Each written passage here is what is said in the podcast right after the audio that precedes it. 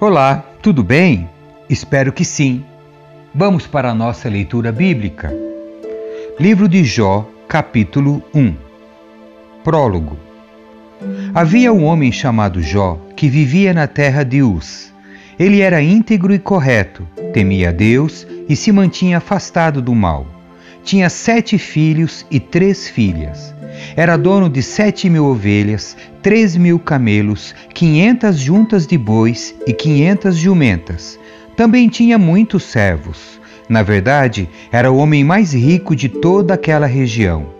Os filhos de Jó se revezavam em preparar banquetes em suas casas e convidavam suas três irmãs para celebrar com eles. Quando terminavam esses dias de festas, Jó mandava chamar seus filhos a fim de purificá-los. Levantava-se de manhã bem cedo e oferecia um holocausto em favor de cada um deles, pois pensava: pode ser que meus filhos tenham pecado e amaldiçoado a Deus em seu coração. Essa era a prática habitual de Jó. A primeira provação de Jó. Certo dia, os anjos vieram à presença do Senhor e Satanás, o acusador, veio com eles. De onde você vem? perguntou o Senhor. Satanás respondeu: Estive rodeando a terra, observando o que nela acontece. Então o Senhor perguntou: Você reparou em meu servo Jó? Não há ninguém na terra como ele. É homem íntegro e correto, teme a Deus e se mantém afastado do mal. Satanás respondeu: é verdade, mas Jó tem bons motivos para temer a Deus. Tu puseste um muro de proteção ao redor dele, de sua família e de seus bens, e o abençoaste em tudo que ele faz. Vê como ele é rico.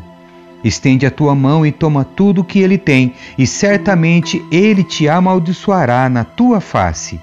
Pois bem, você pode prová-lo, disse o Senhor. Faça o que quiser com tudo que ele possui, mas não lhe cause nenhum dano físico. Então Satanás saiu da presença do Senhor.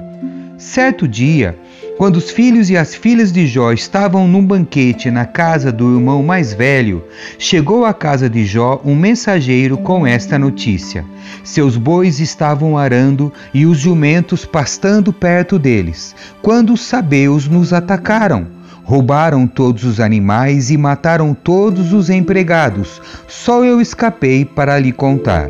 Enquanto ele falava, outro mensageiro chegou com esta notícia. O fogo de Deus caiu do céu e queimou suas ovelhas e todos os seus pastores. Só eu escapei para lhe contar. Enquanto ele falava, outro mensageiro chegou com esta notícia: Três bandos de saqueadores caldeus roubaram seus camelos e mataram seus servos. Só eu escapei para lhe contar. Enquanto ele falava, ainda outro mensageiro chegou com esta notícia: Seus filhos e suas filhas estavam no banquete na casa do irmão mais velho.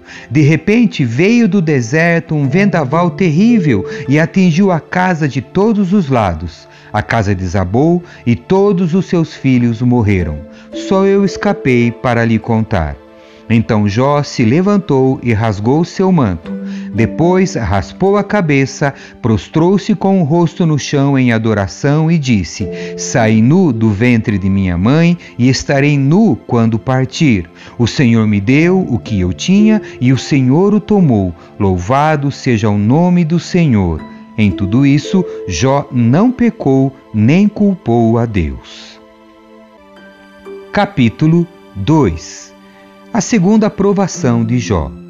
Certo dia, os anjos vieram outra vez à presença do Senhor e Satanás, o acusador, veio com eles. De onde você vem? perguntou o Senhor. Satanás respondeu: Estive rodeando a terra, observando o que nela acontece. Então o Senhor perguntou: Você reparou em meu servo Jó? Não há ninguém na terra como ele. É homem íntegro e correto, teme a Deus e se mantém afastado do mal. Ele não perdeu sua integridade, apesar de você me ter instigado a prejudicá-lo sem motivo. Satanás respondeu: pele por pele. Um homem dará tudo o que tem para salvar a própria vida. Estende tua mão e tira a saúde dele, e certamente ele te amaldiçoará na tua face.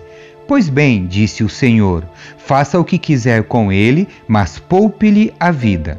Então Satanás saiu da presença do Senhor e causou em Jó feridas terríveis, da sola dos pés ao alto da cabeça. Jó, sentado em meio às cinzas, raspava a pele com um caco de cerâmica. Sua esposa lhe disse: Você ainda tenta manter sua integridade? Amaldiçoe a Deus e morra. Jó respondeu: Você fala como uma mulher insensata. Aceitaremos da mão de Deus apenas as coisas boas e nunca o mal? Em tudo isso, Jó não pecou com seus lábios. Os três amigos de Jó compartilham de sua angústia. Quando três amigos de Jó souberam das tragédias que o haviam atingido, cada um saiu de onde vivia e os três foram juntos consolá-lo e animá-lo. Seus nomes eram Elifaz de Temã, Bildade de Suá e Zofar de Naamá. Quando viram Jó de longe, mal reconheceram. Choraram alto, rasgaram seus mantos e jogaram terra ao ar sobre a cabeça. Depois sentaram-se no chão com ele durante sete dias e sete noites. Não disseram nada, pois viram que o sofrimento de Jó era grande demais. Capítulo 3 O primeiro discurso de Jó. Por fim, Jó falou e amaldiçoou o dia de seu nascimento.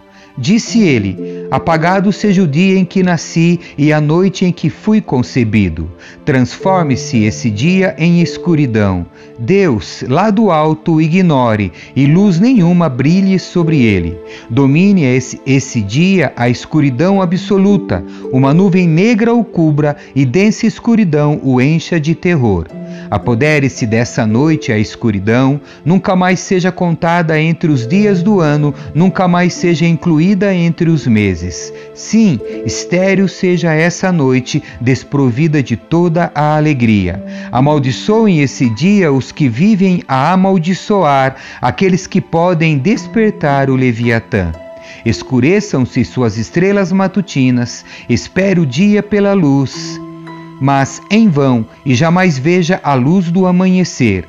Amaldiçoado seja esse dia por não fechar o ventre de minha mãe, por permitir que eu nascesse para presenciar todo este sofrimento. Porque eu não nasci morto? Porque não morri ao sair do ventre?